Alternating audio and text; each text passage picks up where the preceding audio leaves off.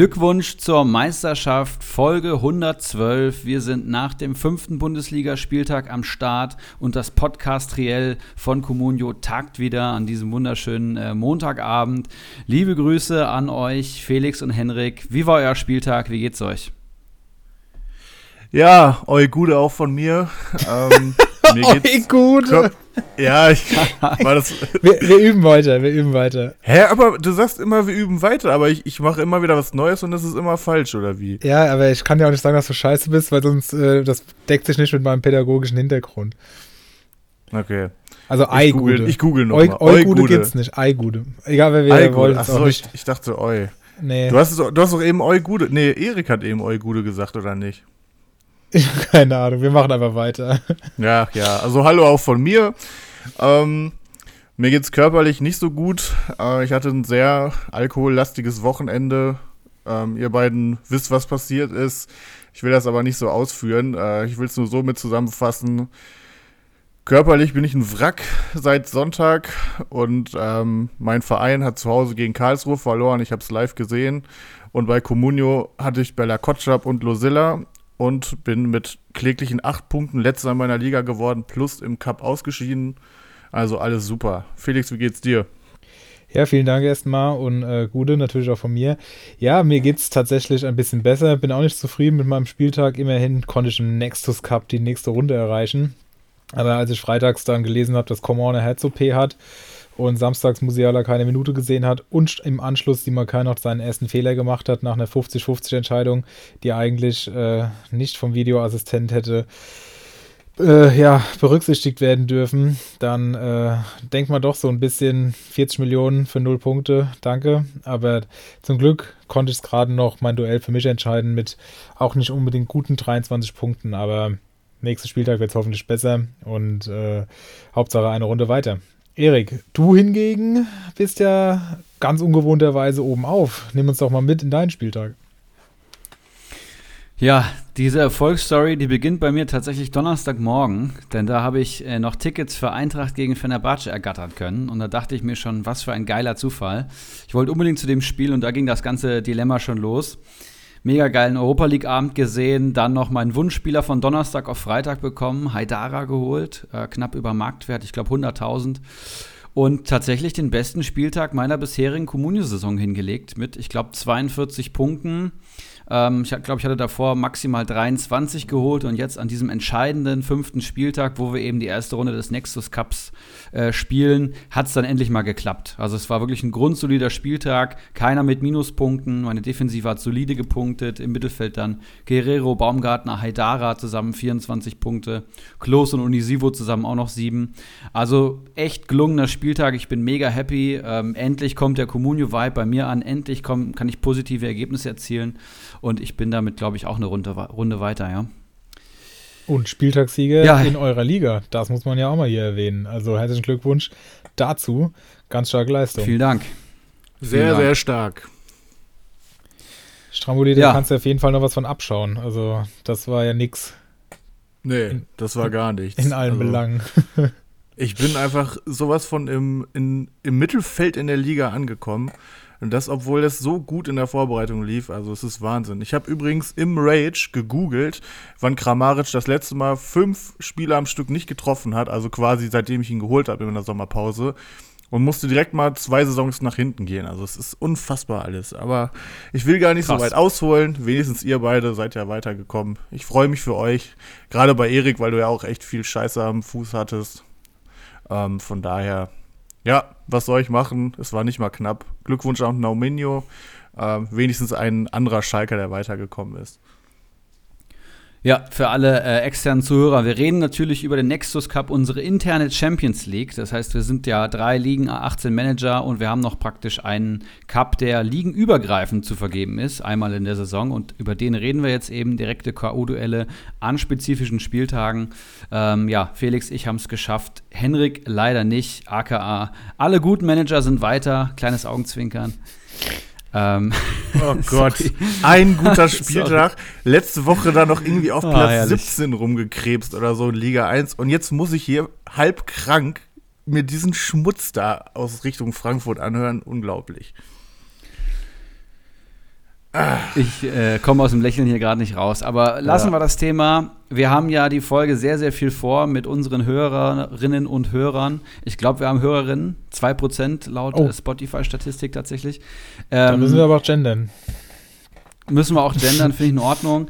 Facebook-Gruppe Glückwunsch zur Meisterschaft. Ich hoffe, da sind alle Hörer drin, denn da haben wir eine wunderbare um Umfrage über unsere Kategorien oder über unseren äh, Podcast-Aufbau gemacht. Wir wollen uns ja immer verbessern. Wir wollen immer wissen, was denn gefällt und was nicht, damit wir es auch so attraktiv wie möglich halten. Und wir haben auf die Kritik was heißt Kritik, auf die Umfrage reagiert, denn es wurde sich viel gewünscht, dass wir über den vergangenen äh, Spieltag sprechen, was wir früher sehr viel gemacht haben, mittlerweile fast gar nicht mehr und haben tatsächlich eine neue Kategorie aus dem Boden gestampft, die, glaube ich, allen sehr, sehr gut gefallen wird, die, äh, glaube ich, viele Mehrwerte bringt für Communio Manager und die wir jetzt direkt mal abfeuern wollen. Jetzt bin ich aber mal gespannt. Herein, wenn's kein Taxifahrer ist. Servus. Voila. Braucht ihr noch einen Perlentaucher? Ja, und wie ihr dem Jingle schon entnehmen konntet, haben wir niemand geringeren als den Perlentaucher für euch verpflichten können, der für euch am Wochenende oder nach dem Wochenende nach den Perlen des Wochenendes sucht, abtaucht und wieder hinauftaucht, um sie dann auch hier zu präsentieren. Und das werden wir an dieser Stelle machen, Woche für Woche, also eine neue Kategorie, die auch hier dauerhaft etabliert werden soll.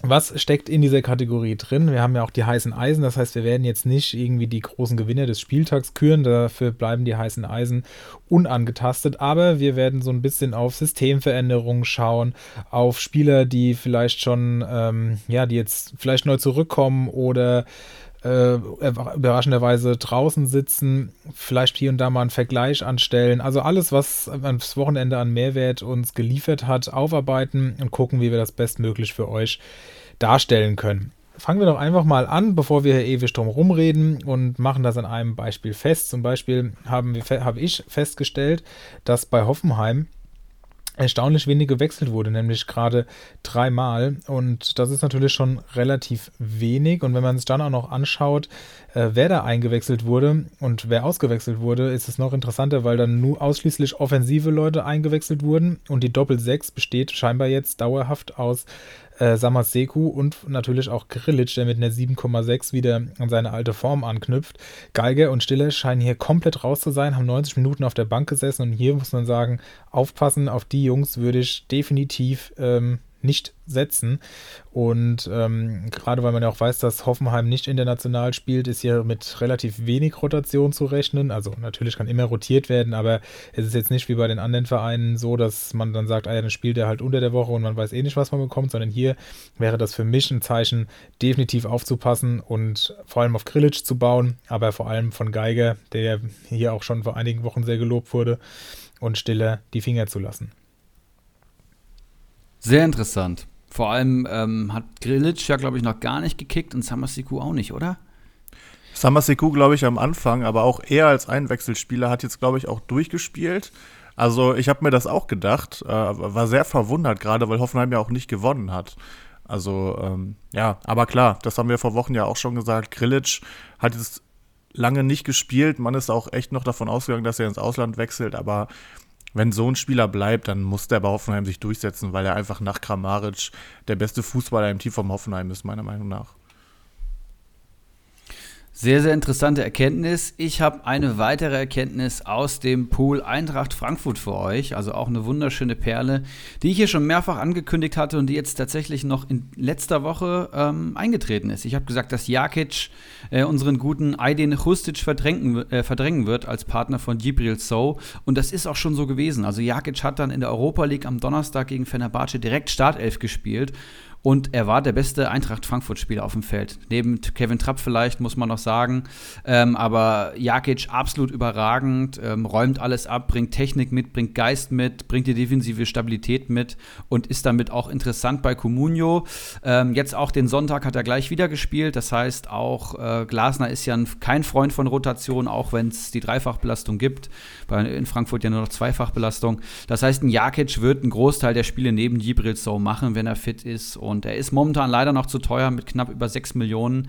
Aber mit der Information ist eben auch Aydin Rustic ähm, klar zu teuer. ähm, denn der ist auch noch über 5 Millionen wert. Also gerade weder Jakic noch Rustic zu empfehlen, aber Jakic auf jeden Fall mittelfristig eine Kaufempfehlung. Der wird Spaß machen bei der Eintracht. Generell aber die Eintracht, wenn man sich mal die ähm, das Attack-Momentum anschaut bei SofaScore, also ich habe das Spiel nicht gesehen, aber dann scheint es schon sehr stark zu äh, Gunsten von Wolfsburg gewesen zu sein. Und die Noten äh, spiegeln das ja auch wieder. Wie war da dein Eindruck? Ja, da haben wir, würde ich mal sagen, eher glücklich einen Punkt mitnehmen können.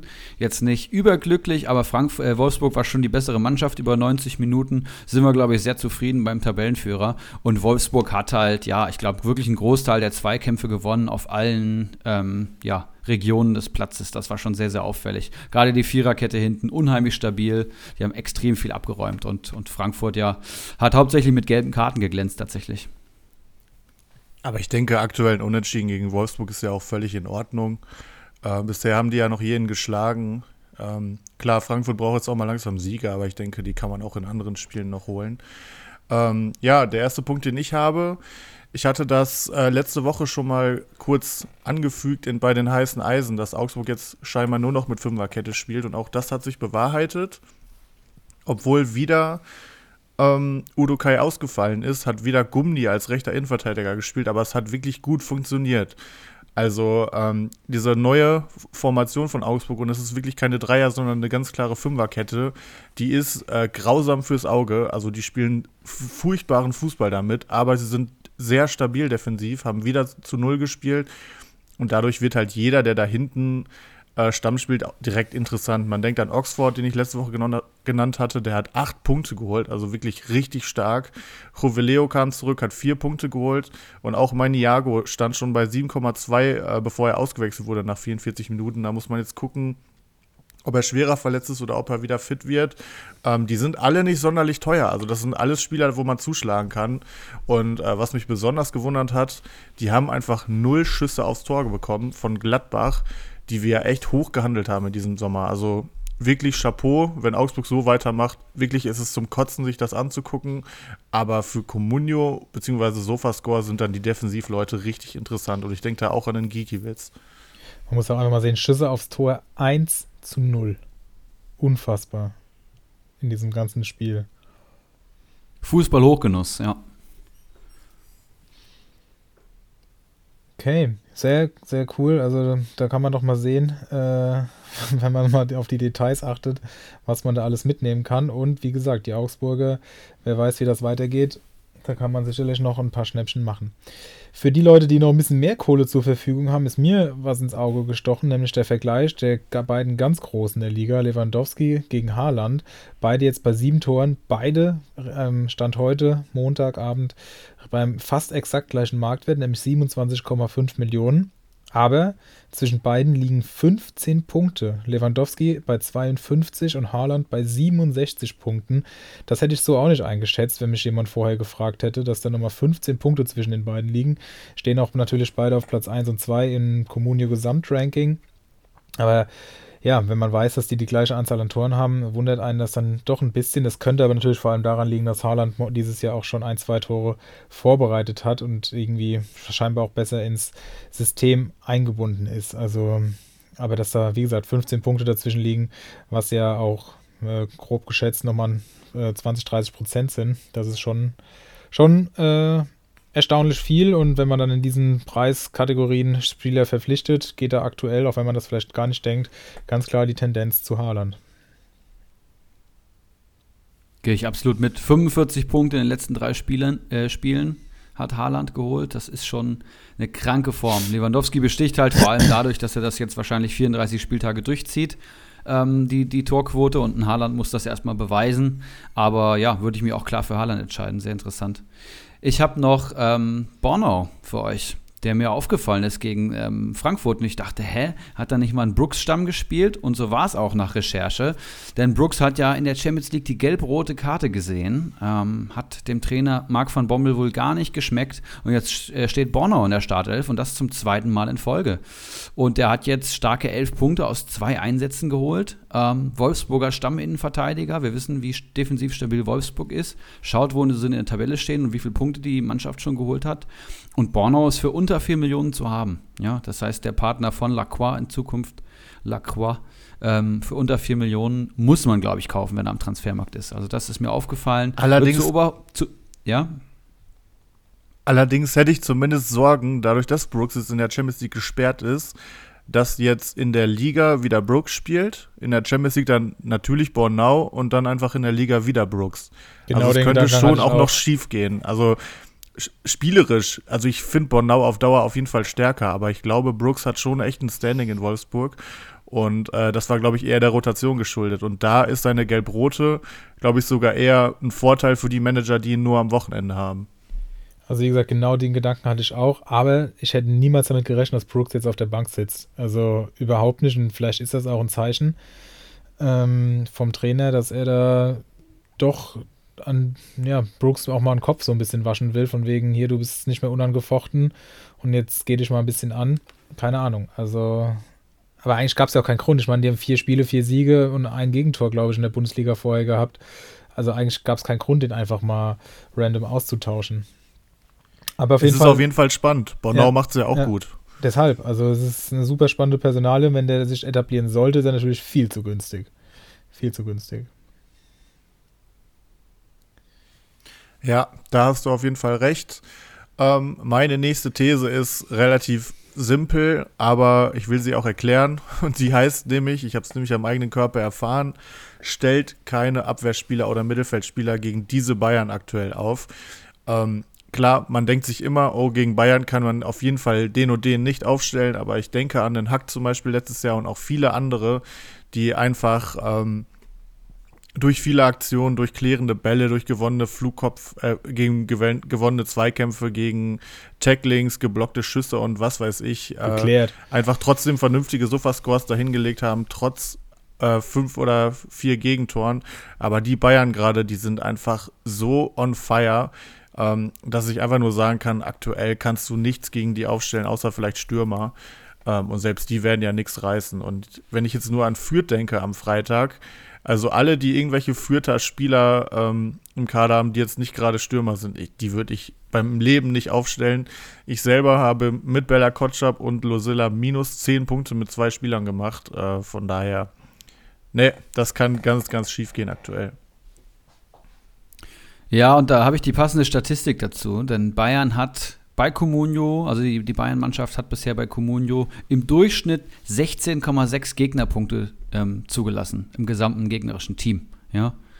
Als Gegenbeispiel ähm, vielleicht Fürth, die 60,8 Gegnerpunkte im Durchschnitt zugelassen haben. Und äh, zweitbeste Mannschaft in der Statistik wäre der VfL Wolfsburg mit 20 zugelassenen Punkten. Dortmund zum Beispiel steht bei 29. Also das ist wirklich schon alarmierend. Ja, also mit Punkte gegen die Bayern wird ganz, ganz schwer. Ich habe tatsächlich auch zwei Vierter Verteidiger. Ähm, die spielen ja, glaube ich, Freitagabend wieder äh, gegen München. Die werde ich auf keinen Fall aufstellen. Ja, generell ist es, glaube ich, auch ratsam, nicht allzu viele Fütter zu haben, aber die, das hatten wir auch schon mal diskutiert.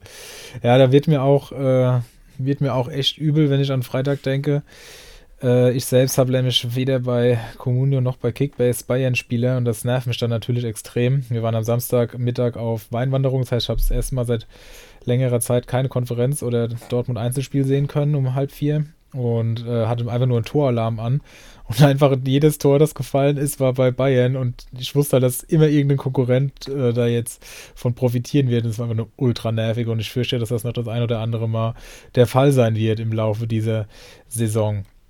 Und an, an den anderen Spielen war ja auch überhaupt nichts los. Also es war dann schon, schon Wahnsinn. Es ist irgendwie auch so ein bisschen bezeichnend für die ganze Bundesliga, dass die Bayern da den Zirkus machen und die anderen nur dabei stehen und eigentlich, ja, sonst nicht viel passiert. Sehr, sehr, sehr traurig. Habt ihr noch äh, Perlen? Ich hätte noch eine kleine Perle, also können wir jetzt noch keine ganze, kein Collier draus basteln, aber ähm, vielleicht in ein paar Wochen. Äh, Hazard ist wieder da und ähm, das ist mit Sicherheit eine Hoffnung für, für viele Manager. Er wurde in der 84. Minute eingewechselt für ähm, Dahut, glaube ich, aber wird dauerhaft sicherlich mit Malen um den Platz in der Startelf streiten. Malen wieder enttäuschend.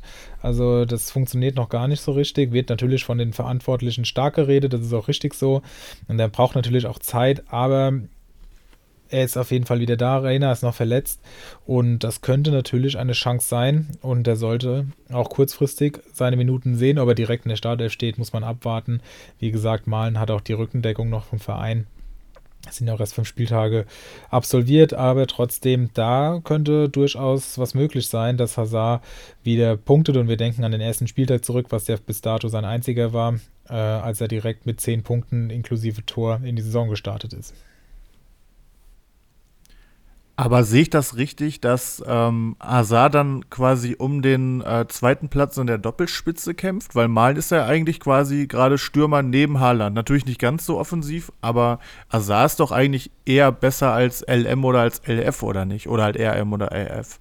Ja, das geht beides. Das kommt ja aufs System an. Momentan, ähm, jetzt am Wochenende wurde ja mit drei zentralen Mittelfeldspielern gespielt. Ist halt auch die Frage, wie du, ist wahrscheinlich auch immer gegnerabhängig, wie du das, wie du das aufstellst. Ich kann jetzt mir eigentlich nicht vorstellen, dass das dauerhaft das äh, präferierte System ist, weil dann fehlen dir halt vorne einfach die Spieler irgendwie. Natürlich hast du einen Guerrero, der viel offensiver ist, als ein Linksverteidiger normal ist. Aber ansonsten muss der irgendwo noch ein paar Offensive herbekommen, wenn hinten Witzel, Bellingham und Dahut ste stehen und ja, ich meine, Bellingham ist auch, tritt jetzt auch öfter offensiv in Erscheinung, aber generell ist das System, glaube ich, noch sehr flexibel und äh, deswegen kann der da auf verschiedenen Positionen meiner Meinung nach zum Einsatz kommen. Aber das ist ja gerade auch das Gute bei ihm, der kann ja gefühlt überall spielen. Ähm, von daher gehe ich auch davon aus, dass er auf jeden Fall seine Minuten sehen wird. Er ist halt extrem verletzungsanfällig. Man, man wartet ja jetzt nur wieder darauf, wann er wieder einen Rückschlag hat. Aber wenn fit, dann sicherlich für 8 Millionen, die er aktuell, glaube ich, circa kostet, ähm, sicherlich ein Spieler, den man sich holen kann. Ähm, ich hätte noch einen letzten Perlentaucher und zwar ähm, habe ich mich da mal so ein bisschen auf mein Gefühl verlassen. Ich hatte nämlich äh, gerade diese Konferenz dann wieder das Gefühl bekommen, dass dieses Jahr einfach viel, viel weniger Elfmeter gepfiffen werden. Und das ist auch tatsächlich so. Es gab bisher erst zwölf Elfmeter in 45 Spielen. Ähm, und das sind 0,26 Elfmeter pro Spiel, was äh, deutlich weniger ist als im letzten Jahr. Da gab es insgesamt 117 ähm, da waren es also 0,38 Elfmeter pro Spiel, was schon ein großer Unterschied ist, meiner Meinung nach. Ähm, und meine These ist, dass sich einfach die Schiedsrichter wie auch die Linienrichter einfach immer mehr ausruhen und äh, weniger pfeifen wollen, weil sie sich auf den VAR verlassen. Bei Linienrichtern ist es ja eh schon klar, die Spieler sind teilweise 10 Meter im Abseits und es wird trotzdem weitergelaufen und dann wird erst die Fahne gehoben. Und ich glaube, dass Schiedsrichter das genauso machen. Wenn sie sich nicht zu 1000 Prozent sicher sind, dass sie einfach nicht Elfmeter geben, weil sie sich denken, ja, okay, der VAR wird sich schon melden. Der wiederum meldet sich ja aber nur, wenn es eine glasklare Fehlentscheidung war.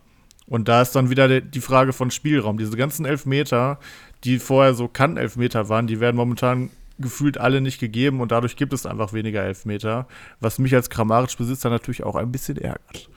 Ja, und dazu wurde ja auch die Handregel reformiert. Also letztes Jahr gab es da sehr, sehr viele Handelfmeter auch und da sind gefühlt fast gar keine mehr, die da jetzt gepfiffen werden. Also von daher äh, spielt das wahrscheinlich beides damit rein. Und wir sehen auch, dass, also ich habe das auch gesehen bei äh, Halland Lewandowski, haben beide auch erst ein Elfmeter-Tor ähm, in fünf Spielen gemacht. Also was heißt erst, ist ja wahrscheinlich relativ durchschnittlich, aber es ist auch nicht so, dass die da jetzt schon jeder drei Elfer reingeknüppelt hätten bei sieben Saisontoren, die sie jeder gemacht haben.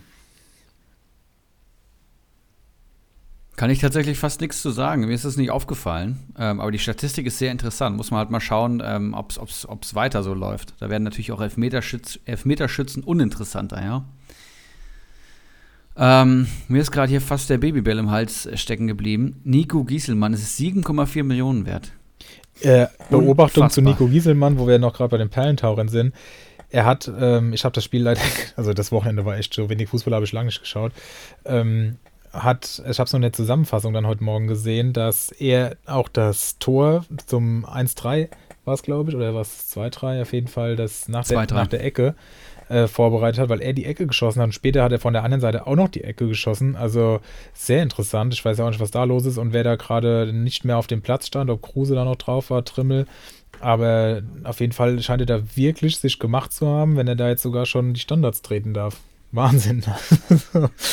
ja. Trimmel war nicht am Feld, deswegen hat er die ja, wahrscheinlich gekickt, ja. aber das zeigt den Stellenwert in der Mannschaft halt. Das ist halt Wahnsinn, ne? Echt krass. Die Podcast-Legende. Ich habe auch noch eine Perle für euch. Ähm, ja, Henrik, du hast es eben angesprochen mit Augsburg in der Dreierkette, die sich gefunden haben mit den drei Innenverteidigern. Fünferkette sogar, ganz klare Fünferkette. Ja, offensiv glaube ich nicht, ne? Aber das ist ja immer so eine Auslegung. Wann spielen die denn offensiv? Das ist halt einfach wahr. Ein sehr guter Ein Punkt. Schuss. Ja, okay. ähm, Hertha spielt das auch tatsächlich. Also zweiter Sieg äh, von der Hertha mit Dreierkette und damit werden natürlich dann auch, wenn eine Mannschaft Erfolg hat, Innenverteidiger interessant, Hertha defensiv auf jeden Fall stabilisiert und die Schienenspieler interessant, weil sie offensiv mehr machen. Das heißt, Platten hat auf der einen Seite und Cefuig auf der anderen Seite, würde ich mal sagen. Dardai sowieso acht Punkte am Wochenende geholt nach Comeback. Ähm, unfassbar, klare Kaufempfehlung, viel zu günstig, aber auch stark finde ich interessant. Und sogar ein Gechter hat jetzt gespielt, den ich vorher gar nicht kannte. Jo, und das war dann auch schon die neue Kategorie Perlentaucher. Aber um das nochmal klarzustellen, wir sind die Perlentaucher und tauchen nach den Spieltagsperlen für euch natürlich und gehen ganz tief runter in die Communio-Zahlen, in die Statistik des Wochenendes. Und äh, ich würde sagen, gebt uns gerne mal Feedback in der Facebook-Gruppe. Da poste ich ja immer direkt nach der Folgenaufnahme und nach dem Release eine kleine, einen kleinen Post. Und da bitte einfach mal drunter schreiben, wie findet ihr die Kategorie Perlentaucher und ist das hilfreich für euch? Jo, und da würde ich sagen, machen wir weiter mit der Transferschau. Here comes the money. Here we go. Money talk. Here comes the money.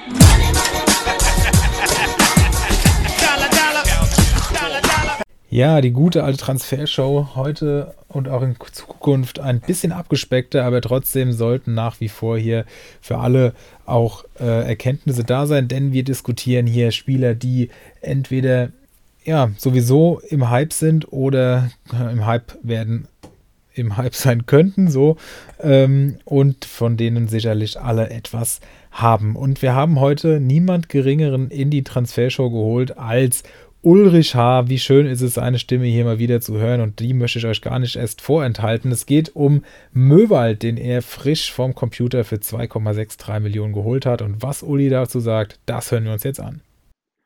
Grüßt euch. Ähm, ja, der Möwald-Transfer beruht so ein bisschen auf den Erfahrungen, die ich letzte Saison mit dem Mann gemacht habe. Ähm, da waren es, ich glaube, 76 Punkte in, ich glaube, nicht mal 30 Einsätzen und das bei Werder Bremen. Ich denke, das ist ganz in Ordnung. Kam von einer langen Verletzung, das darf man auch nicht vergessen.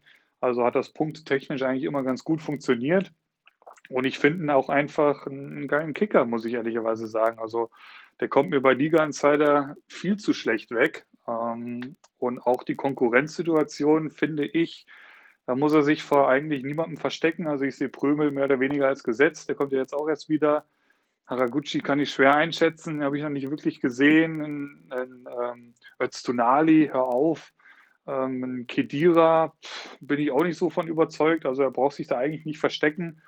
Ähm, klar, 2,6 Millionen habe ich jetzt bezahlt, ist auch nicht gerade wenig, aber das Risiko gehe ich ein, ehrlich gesagt. Der stand ja auch schon in der Startelf. Ähm, und wenn er da irgendwie an, die, an den PPS von der Bremen-Zeit anknüpfen kann, wäre ich doch schon top zufrieden und bin gespannt, was er und die Comunio-Legende Nico Gieselmann dann noch so auf den Platz zaubern werden. Deswegen, ja, bin ich eigentlich ganz happy mit dem Transfer, weil es auch sehr schwierig ist, finde ich, äh, vernünftige Mittelfeldspieler zu bekommen. Und ähm, wenn der Pick jetzt hinhaut, ja, bin ich mehr als zufrieden. Dementsprechend, ja, bin ich gespannt auf eure Meinung. Glückwunsch an Ibras Eriksson zum Spieltagssieg. Und wir hören uns. Bis dann. Ciao, ciao. Ja, Ulrich, schön deine Stimme hier mal wieder zu hören. Ich hoffe bald auch als Gast, dass wir mal hier ein bisschen schnacken können. Das würde mich sehr freuen. Also er äh, baute auf die alten Zeiten, auf das äh, große Glück, das er mit ihm schon mal hatte. 76 Punkte. Ich hätte auch nicht gedacht, dass es so viele waren. Aber natürlich, wenn er die wiederholt oder auch nur ansatzweise bestätigen kann, dann ist der Preis absolut in Ordnung. Der Marktwert liegt bei 2,4. Also es war jetzt auch kein satter Overpay. Von daher kann man das sicherlich sich mal anschauen. Ähm, ja, die letzten Nachrichten waren, dass Dortmund zu früh kam, aber dass das nur so sei, da man das Risiko nicht eingehen wollte, ihn schon so frühzeitig zu bringen. Das heißt, am nächsten Spieltag könnte er definitiv oder sollte er sogar mindestens mal in den Kader zurückkehren und dann ist er zu dem Preis sicherlich eine spannende Alternative, weil Union ist ja bekanntermaßen auch gut in die Saison gestartet. Natürlich auch mit einem Rotations, mit einer Rotationsgefahr versehen, aber für den Preis, also ich denke, da gibt es durchaus äh, Spieler, die teurer sind und weniger leisten können. Sehe ich auch so. Ähm, es ist auf jeden Fall Upside da. Natürlich äh, darf Ulrich jetzt nicht total überrascht und verwundert sein, wenn Möwald auch einfach mal null Minuten sieht am Wochenende, weil Union einfach so viele Leute für die Position hat. Aber wenn er spielt, ist er sehr günstig. Und äh, wie Uli es ja selber schon angerissen hat, ist es momentan einfach so schwierig, vernünftige Spieler zwischen zwei und vier Millionen zu bekommen. Und er hat ihn nah am Marktwert bekommen. Von daher war es, denke ich, ein völlig, also ein Deal, der völlig in Ordnung ist. Und äh, falls er nicht spielt, dann haut er ihn halt wieder weg mit im Zweifel 100 oder 200k Verlust. Ja, ich sehe auch kein, ich sehe auch kein Risiko, aber ich würde es dann halt nicht mit Möwald probieren. Ich verstehe, dass da die Historie da war, aber da würde ich wahrscheinlich noch einen Tag oder zwei warten und mir dann irgendwas anderes holen. Also ich bin kein großer Fan, muss ich sagen. Von wem ich ein großer, großer Fan war und eigentlich auch bin, ist Simakin, der allerdings jetzt, ähm, ja, in den letzten beiden Spielen doch Federn gelassen hat, nur noch zwei und jetzt im letzten sogar null Punkte geholt hat. Ich habe es gerade eben schon thematisiert, dass er da seinen ersten Fehler auch gemacht hat, für den er bestraft wurde. Und sowohl Kawasaki als auch ich haben, haben ihn beide verkauft, haben auch kurz drüber geschrieben, wie wir da vorgehen. Ähm, er in Liga 1, ich in Liga 2. Und ich hatte zum Glück Samstag schon ein gutes Gebot und habe ihn direkt rausgehauen. Kawasaki hat am nächsten Tag ein gutes Gebot bekommen und hat ihn dann auch, hat schon auch von ihm getrennt. Sein Marktwert steht noch stabil, auch heute noch bei 10,4 Millionen. Ähm, jetzt ist die Frage, ist er am Peak? Hat er die ersten Spiele overperformed? Kommen die nächsten Spiele, in denen die Gegner deutlich dankbarer werden für Leipzig, wieder zurück an, in die Form der ersten drei Spiele? Und ähm, das wäre jetzt einfach die Frage an euch. Meiner Meinung nach, ich meine, ich habe ihn verkauft, ist klar, ähm, ist er einfach zu teuer, weil Abwehrspieler, außer vielleicht Hummels, ähm, achtstellige Beträge selten wert sind. Wobei, wenn man sich mal die Punkte anguckt, gibt es da durchaus auch ein, zwei, die das bestimmt auch noch sind. Ich will das jetzt nicht ganz verallgemeinern, aber ihr wisst, was ich meine. Generell sind natürlich die Offensivleute teurer und begehrter als ähm, oder mehr begehrt als Abwehrspieler und entsprechend ist jetzt die Frage 10,4 Millionen. Wie seht ihr das? Wie seht ihr Simakan hier? Ja, interessant. Ähm, ich hätte ihn auch verkauft auf jeden Fall, da gehe ich vollkommen mit. Ich finde ihn auch gerade zu teuer. Äh, Vierer PPS kriegst du deutlich günstiger, da musst du nicht 10 Millionen ausgeben. Er wird auch wieder fallen. Aber ich sehe zum Beispiel in Orban hat einen PPS-Punkt weniger ähm, im Durchschnitt und ist 4 Millionen günstiger. Ne? Und wenn er das nächste Kopfballtor schießt, dann wird er auch wieder auf 8 Millionen plus gehen. Und da würde ich, glaube ich, lieber mit der Bett gehen und Simakan verkaufen. Also finde ich absolut richtig, den jetzt abzugeben. Ja, ich denke auch. Also in seinem Marktwert ist, glaube ich, immer noch äh, mit inbegriffen, dass er ein Neuzugang ist, ähm, der dann direkt geliefert hat. Da ist der Hype natürlich unendlich groß am Anfang. Aber ähm, 10,4 Millionen, das ist schon sehr, sehr teuer für einen glatten Vierer PPS. Also er ist jetzt auch nicht bei 4,9 oder so. Und ähm, ja, es gibt einfach ein paar Verteidiger, die aktuell noch nicht ganz das zeigen, was sie können. Wie halt ein genannter Orban oder ein Elvedi. Und ich glaube, die würde ich jetzt gegen ihn eintauschen und das Restgeld dann noch irgendwie ja in den Müllwald klatschen oder so, je nachdem, was man halt so kriegt. Ähm, und ähm, ja, aber generell muss ich sagen, sind die Verteidiger sehr teuer momentan. Also auch ein Lacroix, der glaube ich ein PPS von 4,8 oder so hat, der ist jetzt auch über Nacht auf über 9 gegangen. Ähm, das sind Preise, die gefühlt in den letzten Jahren eher äh, selten die Verteidiger erreicht haben. Also so ein Angelino und so ein Davis, klar, die waren immer auch noch ein bisschen teurer, aber die waren auch jedes Spiel für eine Bude gut und Angelino hat teilweise linkes Mittelfeld gespielt und jedes Spiel getroffen. Ansonsten kannte man da eigentlich nur einen Hummels bei über 10 und selbst ein Upamecano, der jetzt rausrotiert wurde und ähm, noch gar nicht gut gepunktet hat, steht bei 8,7. Also die Verteidiger sind aktuell noch sehr, sehr teuer, wie aber auch generell der ganze Markt. Ein Diaby ist von ich glaube, 17, nee, von, der ist von 16 auf 17,5 über Nacht gegangen, also anderthalb Millionen gestiegen, obwohl er nur einen Punkt gestern geholt hat, bei einem klaren Sieg. Also der Markt generell ist völlig wahnsinnig und meiner Meinung nach auch sehr random aktuell. Ähm, ich habe ja jetzt den einen Matcher verkauft, der ähm, war, glaube ich, 10,9 wert, als ich ihn dann vor dem Spieltag an der Ortinho für 11,5 verkauft habe. Für mich ganz gut, ich habe 1,2 Millionen Gewinn gemacht, ich war zufrieden damit. Ähm, ist dann aber zu gestern auf 11-9 gegangen. Also Artinho hatte den Gewinn schon sicher. Wurde dann ähm, überraschenderweise trotzdem nur eingewechselt, also hat nicht Start 11 gespielt, hat nur zwei Punkte geholt und ist nochmal 500.000 über Nacht gestiegen. Also ich weiß nicht, wie es euch geht, aber die Marktwertverläufe sind für mich so verwirrend wie eigentlich noch nie, seitdem ich Comunio spiele. Es liegt natürlich auch immer dran, wen du holst und die Communio-Marktwerte speisen sich ja daraus, was in gewissen Communio-Ligen eben passiert mit den Spielern. Und äh, da zahlt der Name halt viel mit, ne? Und es dauert immer ein bisschen, bis der Marktwert sich auf dem Niveau eingependelt hat, wo der PPS auch aktuell liegt. Ne? Und dadurch kannst du ja Gewinn und Verlust machen. Also es ist auch so ein bisschen Ja. eine Frage der, der Saisonphase, ne? Weil jetzt hast du einfach noch viel Neues, viel, viele Unwägbarkeiten, viele overhypte Spieler, Spieler, die es aber auch über läng längere Frist jetzt zeigen, wie zum Beispiel ein Gieselmann, der bei über 30 Punkten steht. Da kannst du jetzt nicht mehr von einem, von einem guten Spiel reden, so, ne? Und äh, der pendelt sich halt jetzt erst ein, so, der war vor der Saison 400.000 wert. Das ist halt echt absurd. Ja, aber das ist halt auch, ähm, generell sind die Werte, wie wir es jetzt auch schon gesagt haben, sehr hoch. Ich mache momentan, also klar, man, nach meinem äh, 64-Punkte-Spieltag letzte Woche, da, da steigen die Spieler natürlich, aber man, der Marktwert geht momentan jeden Tag weiter hoch. Auch in der gesamten Liga habe ich das Gefühl, also da sind wenige, also wenn du mit 40 Millionen da stehst, ist es gefühlt schon fast schon schlecht. Also viele auch schon mit über 50. Also es ist sehr, sehr interessant und zu dem jetzigen, zu der jetzigen Phase der Saison war das eigentlich nie so. Also, dass man da schon über 70, bald 80 Millionen hat oder äh, dass der Durchschnitt bei knapp 50 liegt. Also, das ist abartig. Normal wärst, wärst du froh gewesen, wenn du im September 50 Millionen an der Spitze hättest. Ja, ist echt krass.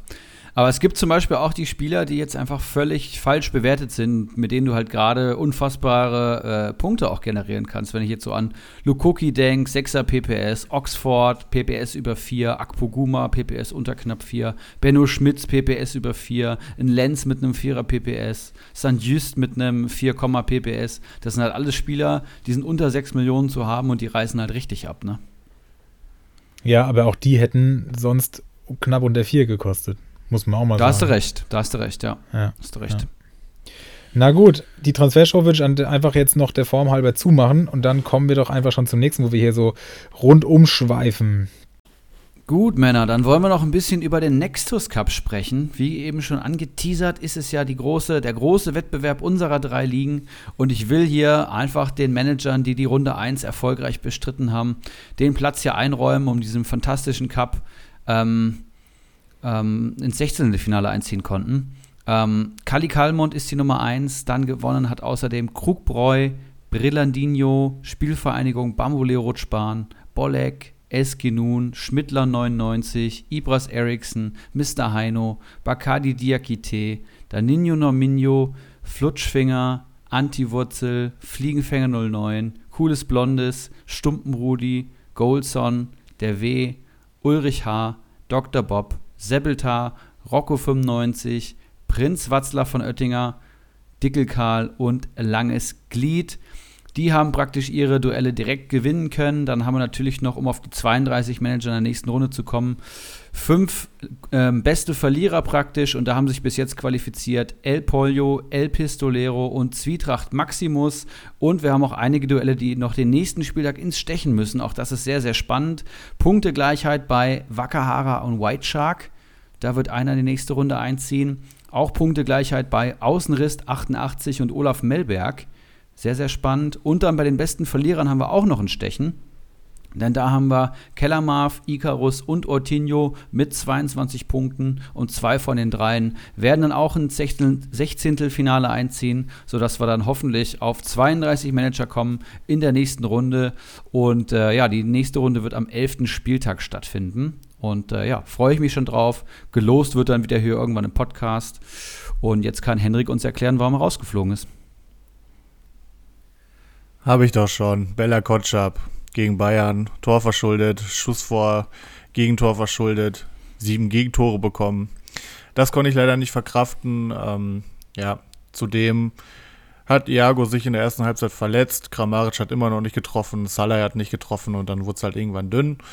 Ähm, Nauminho hatte auch keinen überguten Spieltage, der hat, glaube ich, irgendwie 16, 17 Punkte geholt. Also es war nicht mal knapp. Also ich hatte meinen mit Abstand schlechtesten Spieltag bislang. Natürlich genau am falschen Spieltag. Es tut wirklich weh. Ähm, aber es gibt ja noch einen anderen Pokal und die Liga. Da muss ich mich jetzt halt auch einfach drauf konzentrieren.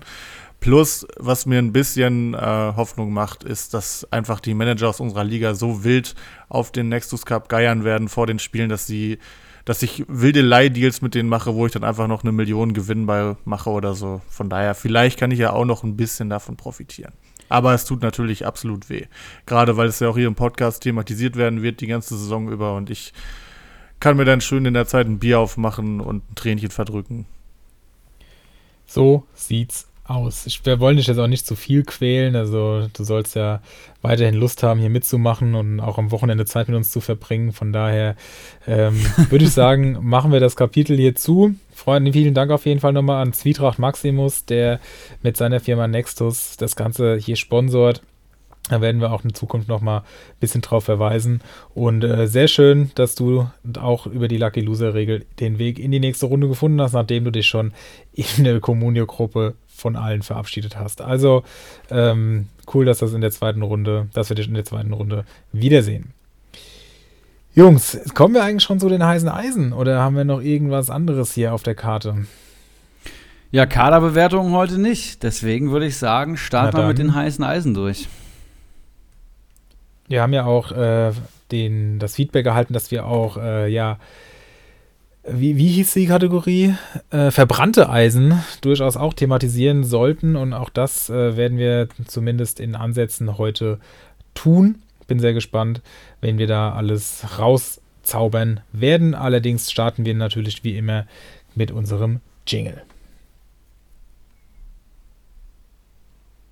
In welcher Reihenfolge wollen wir es heute machen? Wie viel habt ihr? Ich habe drei. Ich habe drei. Ich habe zwei, hab zwei heiße und einen. Äh, nee, ich habe drei heiße auch, ja. Dann ist egal. Dann hast du vier, ne? Dann habe ich schon einen verbrannten, ja. Ja, okay. Dann fang du am besten an, oder? Okay. Ja, und, Und wir. wer, wen sollen wir als zweites machen? Ach so, stimmt. Mir Ich egal. kann weitermachen. Ich, ich, ich kann. Ja, okay. Dann mache ich als dritter. Okay, und dann versuchen wir wieder so zu rotieren, dass es aufgeht, ja? Das wird nicht aufgehen, wenn wir zwei, drei und vier haben, aber wir machen das Beste raus. Wie zwei, drei. Ich hab, dachte, wir Pass auf, du fängst an, Erik macht, ich mache. Du fängst an, Erik macht, ich mache. Du fängst an, ich mache, weil Erik dann schon raus ist. Du machst nochmal, dann sind wir durch. Von daher ist die Reihenfolge genau richtig. Ich habe Okay. auch drei. Ja, ich wollte gerade sagen, wir haben doch alle, also Hast du nicht gesagt zwei? Ja, egal, Nee. aber macht ja nichts. Macht- Also, geht ja trotzdem. Hauptsache, Hauptsache, du bist als erstes, damit du als letztes wieder dran bist. Nee, ich meine, dass wir dann auch als erst, wenn wir noch was kommentieren wollten, ah nee, wir müssen ja nicht jeder alle kommentieren. Können wir die Diskussion bitte drin lassen? Das ist ja so herrlich. Auf gar keinen Fall. Ja, kann ich machen. Kann ich machen. Und übrigens, Erik, äh, ich habe bei WhatsApp gesehen, was du geschrieben hast, deswegen habt ihr eben auch so gelacht. Ne? Ich will dich nur noch mal Ah, ganz kurz Sherlock. daran erinnern, dass ich 30 Sekunden am Stück habe, wo du Glückwunsch zur Meisterschaft eingesprochen hast. Ne? ich wollte Ihnen ganz kurzer Reminder, also da ich derjenige bin, der äh, diesen Podcast schneidet, ich wollte es nur noch mal kurz gesagt haben. Vielleicht hängen hast du mir das- auch schon mal eine falsche Datei geschickt. Vielleicht. Vielleicht hängen mal. wir auch einfach die Datei hinten dran. Ja, aber diese- mir ist das nicht so Sequenz. peinlich wie dir, glaube ich. Ah ja. Schulmädchenreport Nummer 1. Es wird mit Drogen gearbeitet und Vielleicht, psychischem vielleicht Druck. können wir das auch hinten dranhängen. Dann haben wir auch einen Folgentitel. Ja, wir können es auch einmal drin lassen, ey, die anderen machen das auch. Wir müssen jetzt nur halt wieder gut den Bogen spannen. So professionell wie sonst auch. Also wir sind jetzt quasi äh, unplugged hier. Ja. Okay, also starten wir jetzt einfach rein. Such dir aus, ob du es schneidest oder nicht. Der erste Spieler, den wir, den wir hier nennen, und eigentlich geht es schon völlig irre weiter, ist, äh, ja, es traue mich es kaum zu sagen, Alessandro Schöpf. Wieder eine 7,2 und damit vier Punkte geholt.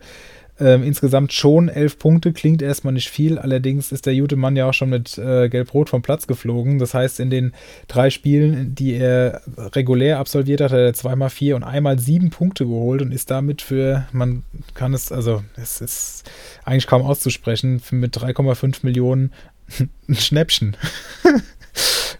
Unfassbar. Ähm, Legende. Ich, ich habe ihn tatsächlich unabhängig von dir auch aufgenommen und das zeigt ja allein schon, ähm, dass er statistisch auffällig ist. Schöpf, ja, 3,5 Millionen Marktwert, 11 Punkte geholt in 4, macht ein PPS von 2,75 und wenn wir jetzt vor allem die letzten beiden Partien nochmal bewerten, da hat er ja, äh, was hat er da geholt gehabt? 11, ja, also hat er in den letzten beiden Partien geholt. Nicht schlecht. Dann, Was passiert, ähm, wenn der Mann anfängt, seine sieben, acht Tore zu schießen? Für die Ich glaube, so weit wird es nicht kommen. Dafür ist Bielefeld äh, offensiv zu schwach, aber ähm, äh, ja. Oh, du Schöpf kennst ihn nicht so gut. Ich habe mir den jahrelang im Einzelspiel angeguckt. Der kann einiges, der Mann. Wie sehr da? ja, die beiden sind echt, echt zu vergleichen, was die Qualität äh, als Fußballer angeht. um auch diese Diskussion nochmal ernsthaft. aufzumachen. Schöpf ist so schlecht, ich verstehe das gerade nicht. Also wirklich, ich habe sowas Schlechtes noch nie gesehen auf Schalke. Ich, es ist auch einfach falsch. Weißt du, David Wagner gewinnt in der Champions League gegen Cristiano Ronaldo, rennt in die Ecke. Christian Heidel kriegt jedes Spiel kein Gegentor mit seinem Team. Und mein Verein, den diese beiden Herren einfach gegen die Wand gefahren haben, ver verliert zu Hause gegen Karlsruhe und ist quasi am nahe dem Hungertod. Und die beiden stellen sich da in Interviews hin und sagen jeweils, dass sie keine Schuld haben. Manchmal ist das Leben echt nicht gerecht. Und Alessandro Schöpf ist auf einmal ein guter Comunio-Spieler, wo er bei Bielefeld spielt. Tja, aber es ist halt, Ja. sind halt Fakten, mein Lieber. Ja. Aber es ist nicht gerecht. Es Zumindest temporär. Na gut, ja, dann sag uns du doch mal, wen du uns empfehlen würdest. Jawohl. Ähm, dieser, Na dieser Spieler wurde eben schon mal angerissen, ich glaube von dir, Erik. Und zwar äh, rede ich von Marton Dardai. Acht Punkte gegen Fürth geholt, Vorlage gemacht, ist Standardschütze. Also er bringt echt einiges mit, äh, was ihn auch dauerhaft interessant machen könnte.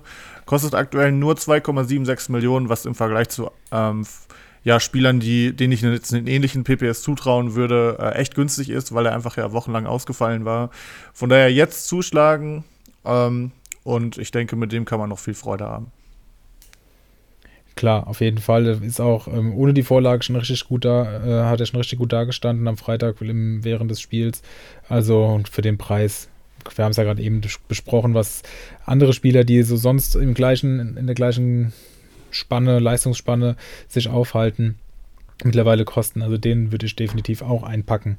Genauso wie, und auch das, also es ist, es ist unfassbar, wie äh, Dominik Hardcore, der bei Mainz äh, mittlerweile zur festen Größe gereift ist, seinen Stammplatz da sicher zu haben scheint mit einer 7,3, also 5 Punkten, ähm, erneut überzeugt hat. Insgesamt steht er bei 12, allerdings ähm, hat er 11 davon in den letzten beiden Spielen geholt, also 5,5 in den letzten beiden Spielen. Ähm, Marktwert liegt noch bei knapp 2,9 Millionen, also auch noch sehr, sehr attraktiv und wie gesagt auch immer vor dem Hintergrund der, der ähm, sonstigen Marktwerte. Allerdings muss man sagen, dass die Mainz-Gegner jetzt schwerer werden. Da bin ich sehr gespannt, wie sich das dann entwickelt. Die spielen nämlich in den nächsten drei Spielen gegen Leverkusen, Union Berlin und Borussia Dortmund. Ja, also meine drei heißen Eisen für heute waren Chor, Schöpf und Dardai. Da mache ich So. schon einen Haken dran. Dann bist Aber du ich also schüttel mir- raus. Ich schüttel Immer wieder schön, wenn man sich abspricht. Immer sehr gut, wenn man sich äh, gut abspricht vor allem. Ich, aber ich schüttel mir einfach gerne noch ein paar heiße Ein Eisen aus Punkt. dem Ärmel.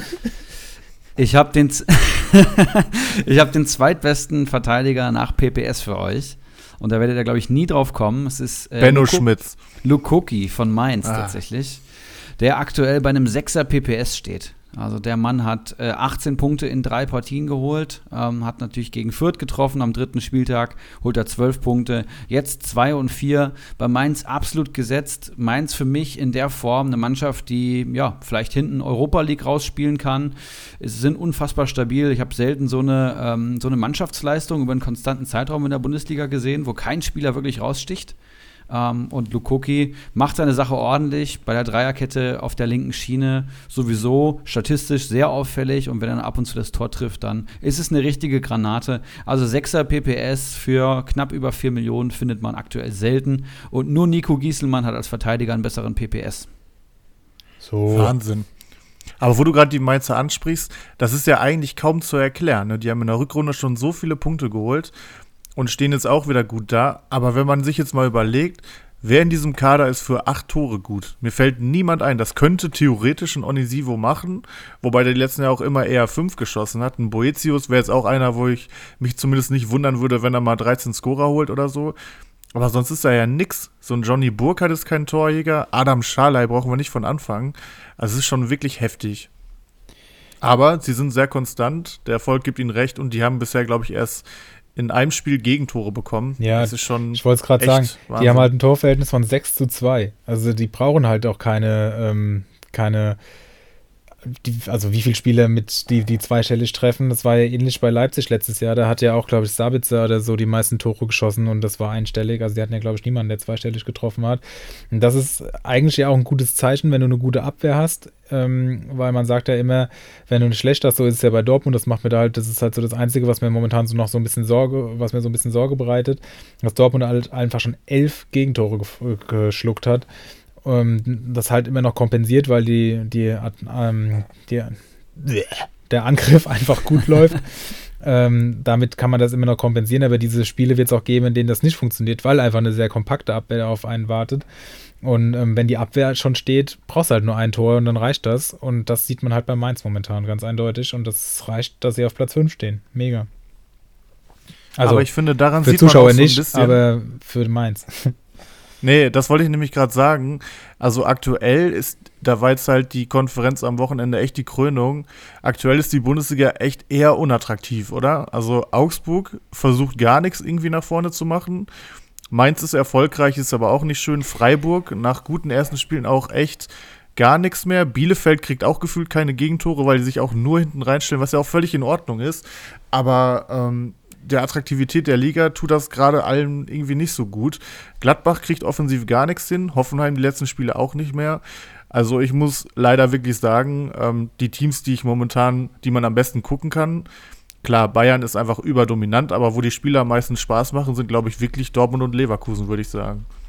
Ja, und du, also wenn, das war jetzt natürlich am Samstag extrem, aber wenn du dann am siehst, was am Sonntag los war bei Stuttgart gegen Leverkusen, bei Dortmund gegen Union und auch bei Frankfurt gegen Wolfsburg, das waren ja alles drei eigentlich wirklich gute Spiele, soweit ich das mitbekommen habe und was ich dann zum Teil live gesehen habe und dann, wenn nicht in der Zusammenfassung, also ich glaube, da kann, da kann man sich eigentlich nicht beschweren ähm, was das angeht. Und auch das Samstagabendspiel war ja mega bei Leipzig gegen ähm, Köln. Das war ja, das hätte ja eigentlich 4-4 ausgehen müssen.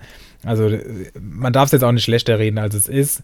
Aber klar sind schon einige Mannschaften dabei, die eher destruktiv sind. Und gerade von Mannschaften wie Hertha oder so, von denen man eigentlich viel erwartet und die sich dann einfach nur hinten reinstellen und den Gegner das Spiel machen lassen, egal wie schlecht er ist, das ist halt dann auch ein Armutszeugnis. Ganz klar. Ja, aber wer spielt denn gerade Vollgas nach vorne? Also dort Bayern, klar, Dortmund, Leverkusen, Köln finde ich auch. Aber sonst fällt mir auch gefühlt schon nichts mehr ein. Also, weiß ich nicht. Wolfsburg ist ja auch eher defensiv. Bei Leipzig funktioniert wenig vorne. Silva, glaube ich, mit einem Saisontor bisher wird noch gar nicht eingebunden. Ähm, also ich finde die Spiele aktuell größtenteils nicht so attraktiv. Also du hast ja auch gerade gesagt, das war dann Sonntag zum Beispiel besser. Aber ähm, da waren ja auch Leverkusen und Dortmund dabei, die einfach momentan sehr ja, ja, erfrischend klar, und klar. Äh, toll nach vorne spielen. Von ja. daher im Gesamten gesehen finde ich es momentan schon eher unschön. Also kenne ich irgendwie anders aus der Bundesliga aus den letzten Jahren. Aber kann natürlich auch sofort wieder werden. Aber vorher gab es ja schon, also es ist jetzt, der letzte Samstag war natürlich auch nicht repräsentativ für alles, was bisher gelaufen ist. Das waren ja schon in den Spieltagen Nein, natürlich vorher nicht, natürlich nicht. Schon auch gute Spiele. Naja, egal. Aber wo wir jetzt gerade von defensiv starken ähm, Akte Mannschaften und entsprechend Akteuren haben, würde ich auch noch einen reinschmeißen. Ähm, jetzt pushe ich mal meinen eigenen Mann, Mafropanos. 25 Punkte in 5 Spielen. 5er PPS. Einmal hat er einen geholt und sonst immer mindestens vier. Hat natürlich auch schon ein Tor geschossen, aber in dem Spiel war er nicht sonderlich gut. Da ist er trotz des Tors nur mit acht Punkten vom Feld gegangen und steht bei 6,5 Millionen Marktwert, was, und da sind wir wieder bei unserem Thema des Tages heute, eigentlich auch relativ viel klingt, aber im Vergleich total in Ordnung ist. Wenn man sich zum Beispiel anguckt, dass ähm, Schlotti, der total gehypt wird, ähm, mit der gleichen Punktzahl 2 Millionen teurer ist, dass Nakanji mit 5 Punkten weniger anderthalb Millionen teurer ist, finde ich Mafropanos total total in Ordnung, sehr beständig. Und ähm, auch gestern hätte er eigentlich das 1 zu 2 machen müssen ähm, vor dem Tor. Also als das 1 zu 2 gefallen ist, da hat halt Radetzky sensationell gehalten. Also der, da sieht man halt auch, wie brandgefährlich der nach Eckbällen und ähm, Offensivstandards einfach ist. Deswegen würde ich mir den auch für 6,5 Millionen immer noch holen, obwohl, und das gebe ich auch gerne zu, ich ihn seit er 4 Millionen wert ist, kontinuierlich auf dem Transfermarkt habe. Aber ähm, der Marktwert steigt und steigt und er bestätigt seine Leistung auch. Von daher finde ich ihn gut und hoffe, dass ihr da jetzt nicht äh, großartig anderer Meinung seid, weil es ja, wie gesagt, auch mein Spieler ist. Naja, wir können ja ihn mit, mit Nico Schlotterbeck vergleichen. Der ist so einer der Comunio-Hype-Verteidiger der Saison, würde ich sagen. Da schauen gerade alle drauf, auch die deutsche Nationalmannschaft. Und der spielt auch ein 5er PPS, kostet aber glatt 2 Millionen mehr. Ja, Also kostet Habe ich ja gerade gesagt, 8,5 genau. Millionen. Ja, ja. Ja, das ist schon sehr, sehr auffällig. Und da ist Mavropanos halt schon, ja, die sichere Anlage, auch wenn er verletzungsanfälliger ist. Ich würde vor allem auch frech einfach mal behaupten, dass Stuttgart bisher auch noch mehr Gegentore als Freiburg bekommen hat. Also Stuttgart ist ja schon das eine oder, mal, ein oder andere Mal echt unter die Räder gekommen. Ja, Stuttgart 12, Und, äh, Freiburg 4 gegen Ja, oh, okay, okay. Und äh, also für zwölf Gegentore ohne eigenes Tor, so ein PPS, das ist, also, dass er ein guter Sofascore-Spieler ist, das haben wir letztes Jahr ja auch schon gemerkt, aber er scheint sich echt nochmal gesteigert zu haben. Also ich hätte ihn auch gerne nach wie vor in meinem Kader, aber ich habe ihn halt im Sommer verkauft. Habt ihr noch heiße Eisen, die es zu formen gilt? Ich habe noch ein heißes Eisen und äh, weiß es nicht genau, wie ich anfangen soll. Ich habe eben ja natürlich davon geredet, dass auch Bielefeld gar nichts nach vorne macht äh, und will jetzt einen Bielefelder Stürmer empfehlen. Aber ich glaube, ähm, diesen Stürmer kann man auch tatsächlich empfehlen, ohne dass er großartig Tore schießt. Es ist natürlich Fabian Klos. Yes. 4,4er PPS, ein Tor bisher geschossen. Also 22 Punkte bisher geholt, obwohl er wirklich erst einmal genetzt hat. Ähm, und kostet 6,x. Ich habe es mir jetzt gerade nicht aufgeschrieben und dafür ist er einfach viel zu günstig. Ähm, natürlich will man lieber, dass da vorne äh, im Sturm, in, im Kader irgendwie Silva oder Kramaric oder was weiß ich steht, aber aktuell, also einen Klos im Kader zu haben, gerade in unseren Ligen, wo man jetzt nicht einen Sturm aus Gnabry, Lever und Haaland machen kann, äh, ist, da ist er einfach Gold wert. Ich hätte ihn super gerne. Ähm, ich glaube, vor ein oder zwei Wochen war ich ja auch kurz davor, ihn zu kaufen, habe mich dann für Bella Kotschap entschieden. Also ihr merkt, ich mache momentan alles richtig. Ähm, aber um den Bogen nochmal zu spannen, also Klos einfach dadurch, dass er so viele Zweikämpfe gewinnt, ähm, ist er einfach immer für drei bis fünf Rohpunkte gut und ich sag mal so, wenn er jetzt am Ende der Saison acht, neun Tore macht, würde es mich auch nicht total wundern und kann mir gut vorstellen, dass er wieder so Richtung 100, 110 Punkte geht wie letztes Jahr und dann ist er als Stürmer einfach viel zu günstig. Von daher, den kann man, glaube ich, bedingungslos empfehlen. Ich habe den auch äh, im Kader, hast du ja äh, schon angeteased. Und er ist schon, also ich bin kein Fan, muss ich wirklich sagen, aber er macht halt das, was man als Sofascore-Spieler machen muss. Ja, er gewinnt Zweikämpfe, er hält den Ball, so ein bisschen Sebastian Haller-Style, gewinnt die Kopfballduelle und hat auch schon zwei Torbeteiligungen gesammelt. Und dafür, also für nur zwei Torbeteiligungen als Stürmer, wo du ja eigentlich sehr abhängig bist von deinen Toren, dann 22 Punkte sammeln bei Bielefeld die jetzt wirklich offensiv nicht so viel zu bieten haben. Das merkt man ja, seit, seit Kramer Trainer ist. Für 6,3 Millionen. Also auch statistisch gibt es unter 7,5 Millionen keinen besseren PPS im Sturmbereich. Ähm, ja, also da kommt ein Al-Gadiwi nicht mit, ein Höhler nicht, ein Brünlasen nicht, ein Jong nicht, ein Rutter nicht, ein Vogelsammler nicht. Ähm, ich finde den geil. Ja, da ist nichts hinzuzufügen. Es ist ja auch ähm, bedeutend, also es zeigt ja auch, wie dass wir Woche für Woche fast schon über ihn sprechen. Wir haben ja so eine Handvoll Spieler, die es immer wieder hier in die Sendung schaffen. Also von daher, ja, da will ich mich einfach nur anschließen. Ich hätte noch ein neues verbranntes Eisen. Also ob das Eisen jetzt neu verbrannt ist, sei mal dahingestellt, aber diese neue Kategorie würde ich gerne auch mit einem Spieler füllen, nämlich äh, Luca Waldschmidt, der mit minus einem Punkt gestern vom Platz gegangen ist. Mit Abstand schlechtester Wolfsburger. Eigentlich waren da, ich will nicht lügen, aber so gut wie alle Spieler grün. Und nur er ist da wirklich abgefallen und ähm, ist natürlich mit 10,8 Millionen Marktwert viel zu teuer, auch in, an, trotz dieser hohen Marktwerte allgemein. Also das würde ich definitiv nicht bezahlen und ich gehe auch stark davon aus, dass er wieder rausrotieren sollte. Jetzt hat äh, Philipp 90 Minuten auf der Bank gesessen und ich gehe stark davon aus, dass der wieder in die Mannschaft zurückkehren wird.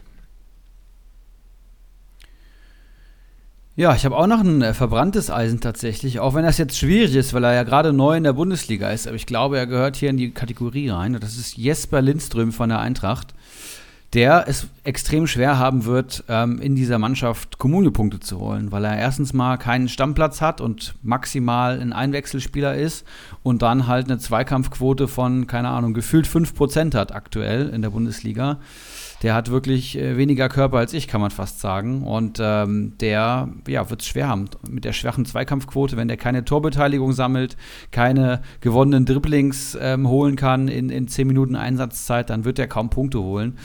Und er ist jetzt, ich weiß gerade nicht, wo der Marktwert steht, lass mich gerade mal schauen, über 7 Millionen. Also das ist wirklich viel zu teuer. Ich würde euch jetzt empfehlen, trennt euch von Jesper Lindström, investiert in äh, Sam Lammers und dann habt ihr alles richtig gemacht. Meinst du, der Lammes hält es, kann er dauerhaft äh, treffen?